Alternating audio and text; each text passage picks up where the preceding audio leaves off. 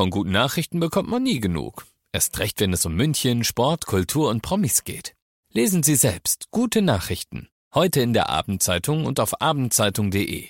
Abendzeitung. Die ist gut.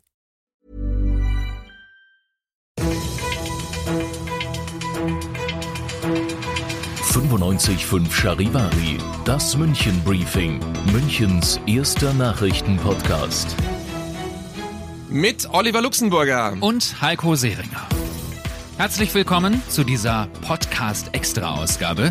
Wir stellen euch ja die Spitzenkandidaten der Parteien in München vor. Die Kommunalwahl ist am 15. März. Da werden der Stadtrat, der Bezirksausschuss und der Oberbürgermeister gewählt. Es wird also spannend. Jo, und in dieser Podcast-Ausgabe ist Christina Frank bei uns zu Gast. Sie ist die Spitzenkandidatin der CSU. Herzlich willkommen, Frau Frank. Herzlichen Dank, dass ich da sein darf. Damit wir die wichtigsten Fakten über Christina Frank wissen, gibt's hier einen kleinen Überblick. Christina Frank ist 38 Jahre alt und wohnt in Neuhausen.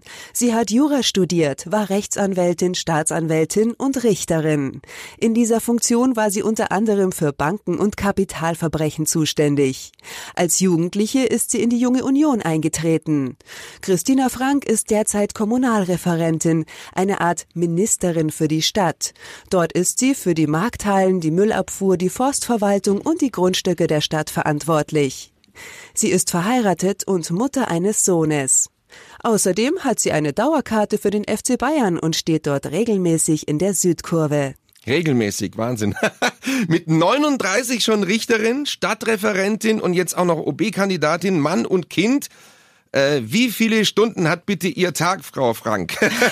Ich wünschte mir ehrlich gesagt, er hätte ein paar Stunden mehr, das wäre ganz gut. Ein Klon würde auch nicht schaden. Man muss da schon ordentlich jonglieren, äh, damit man das alles unter einen Hut bringt. Und das ist ehrlich gesagt auch nur mit phänomenaler Unterstützung von allen Seiten möglich. Von meiner Familie, von meinem Mann. Ohne die würde das nicht gehen. Was ist da das Schwierigste? Also dauernd unterwegs zu sein, Abendtermine, was ist das Nervigste? Das Schwierigste sind Ausnahmesituationen, wenn irgendwas nicht funktioniert. Ähm, wenn die S-Bahn zum Beispiel nicht kommt und man hockt drin. Ähm, oder wenn das Kind krank ist oder wenn sonst irgendwas passiert, was einfach außerhalb der Reihe stattfindet. Und ansonsten ist der Tag einfach sehr, sehr tough durchstrukturiert und dann funktioniert schon irgendwie. Und man merkt meistens gar nicht, wie schnell der Tag auch rum ist. Aber halt in dem Moment, wo irgendwas passiert, was so nicht im Kalender stand, dann wird's meistens ein bisschen eng. Viele Politiker sagen ja immer, das ist das Nervigste, dass man überall was zu essen und zu trinken bekommt. Abends Alkohol, dann muss man da was essen.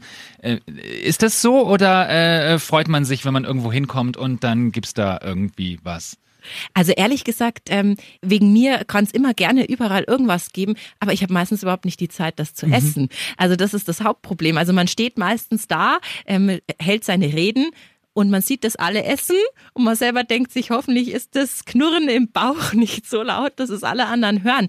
Ähm, ehrlich gesagt, äh, ich esse eher zu wenig und trinke auch äh, eher zu wenig, als dass es ausreichend wäre.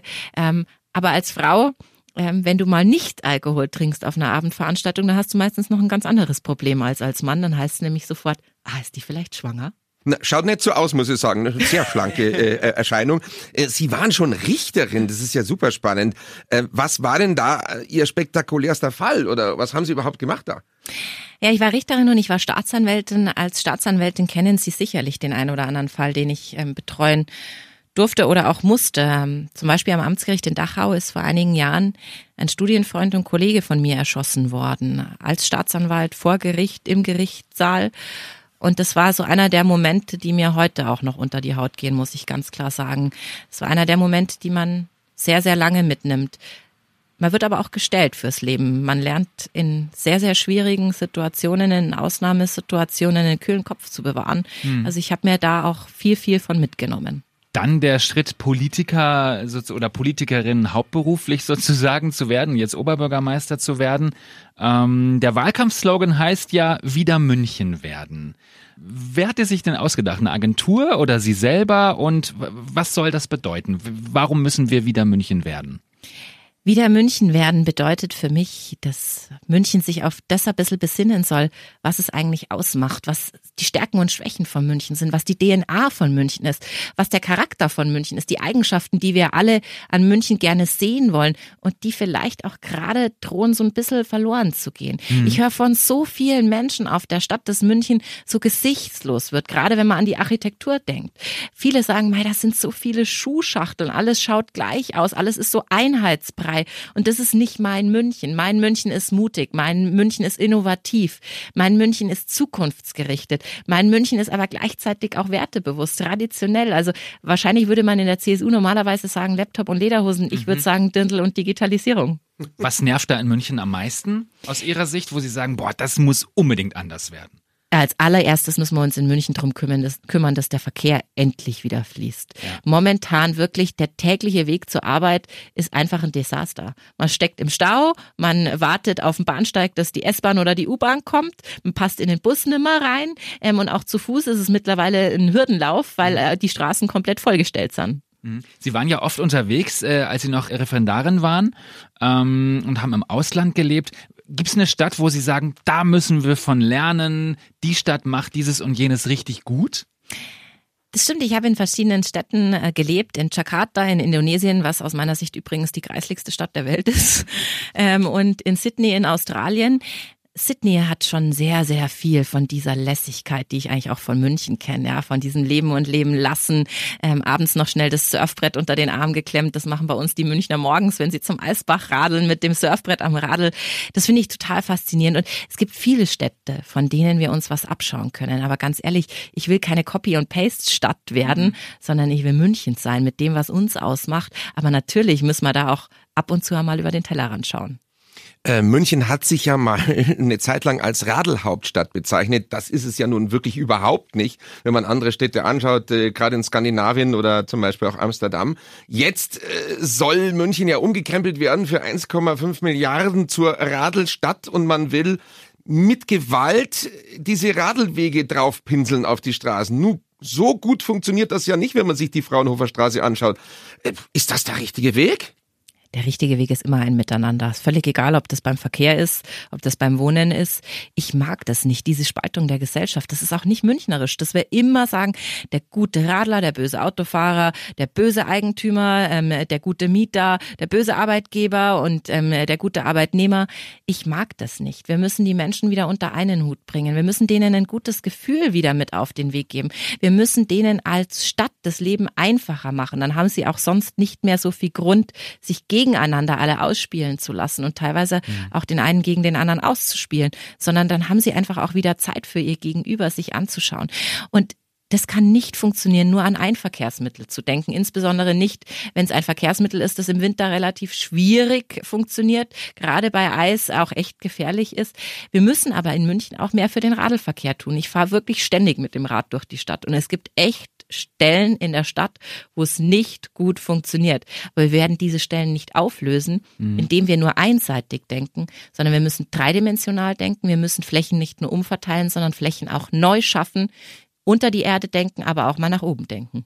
Ich finde immer die Stellen am besten, wo man äh, auf einem Fahrradweg fährt und plötzlich ist der zu Ende und man weiß gar nicht warum. Das ja, das ist, das sind diese Wege in der Stadt, ja. ähm, die kenne ich auch. In der Gabelsberger Straße ist zum mhm. Beispiel so eine Stelle, ähm, wo man sich dann denkt, soll ich mich jetzt in Luft auflösen? Und das zeigt einfach, dass es nicht durchdacht ist. Die Stadt mhm. hat kein Gesamtverkehrskonzept. Können Sie das glauben? München hat kein Gesamtverkehrskonzept. Wir mhm. setzen nicht auf digitale Verkehrssteuerung. Wir müssen all das anpacken. Wir dürfen nicht mehr diese Puzzlewerke machen, mhm. wo vor allem dann nachher die Puzzleteile nicht aneinander passen. Wir brauchen ein einheitliches Konzept für die Stadt, das auch die Digitalisierung natürlich als Möglichkeit nutzt für den fließenden Verkehr, aber auch für den parkenden Verkehr. Jetzt haben wir ganz viel über Politik und Wahlkampf gesprochen. Was macht Christina Frank, wenn sie einen Sonntag komplett frei hat, nichts vorhat, keine Termine. Ähm, wie, wie sieht ein schöner Sonntag aus, wenn nicht gerade Wahlkampf ist? Die freut sich wie eine Schneekönigin, dass sie mal einen Sonntag frei hat. ähm, wenn es nach mir ginge, allerdings macht mir meistens mein kleiner Dreijähriger da einen Strich durch die Rechnung, würde mhm. ich erst einmal ausschlafen. Ich bin eigentlich ein Langschläfertyp ähm, und würde dann gemütlich frühstücken gehen, brunchen gehen mit, mit Freunden, ähm, egal ob in einem Café oder bei jemand zu Hause und wird einfach wirklich die Zeit genießen, das Essen genießen und dann, wenn es auch wieder nach mir geht, aber ich habe ja auch eine Familie und kann nicht alles immer nur mhm. so machen, wie ich es jetzt vielleicht gerne hätte ähm, dann würde ich gerne noch ein bisschen sporteln gehen und zwar am liebsten in den Bergen und da ist es völlig wurscht, ob es Klettern ist, ob es Mountainbiken ist, Skitouren sind, Skifahren sind. Ähm, also das ist völlig egal. Ähm, Hauptsache raus in die Natur, Hauptsache Bewegung, ordentlich Action, ordentlich auspowern und wenn es ein Sonntag ist, kocht mir mein Mann abends immer Spaghetti Bolognese und wir schauen ah, immer den Tatort. Sehr gut. Und das ist einfach ein perfekter Ausklang eines Wochenendes für einen guten Start in die Woche. Klingt gut. Zum Ende dieses Podcasts haben wir jetzt die fiesen fünf. Das sind fünf Fragen, die so ein bisschen anders sind als die, die wir bisher gestellt haben. Oh, okay. ja. Ich verfahre mich jedes Mal, wenn ich in Sendling unterwegs bin. Also mir persönlich geht das so. In welchem Stadtteil können Sie denn nur mit Navi sich bewegen und sagen, na, da kenne ich mich wirklich nicht aus? Uh, ehrlich gesagt ist das in München ähm, relativ selten der Fall, weil ich in der Stadt geboren bin, aufgewachsen bin und deswegen kennt man relativ viel. Aber ich bin generell immer im Münchner Westen daheim gewesen, also der Münchner Osten ist vielleicht äh, manchmal dann auch der ferne Osten. Was für ein Gefühl beschleicht Sie, wenn Sie an Ihrem eigenen Wahlplakat vorbeilaufen?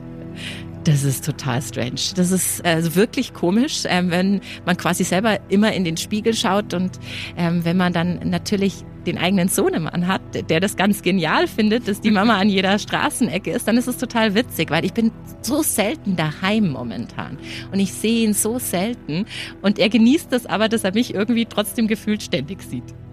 Sie haben die Wahl. Helene Fischer in der Olympiahalle oder Metallica bei Rock am Ring? Metallica, ganz klar, aber am liebsten im Olympiastadion. Okay.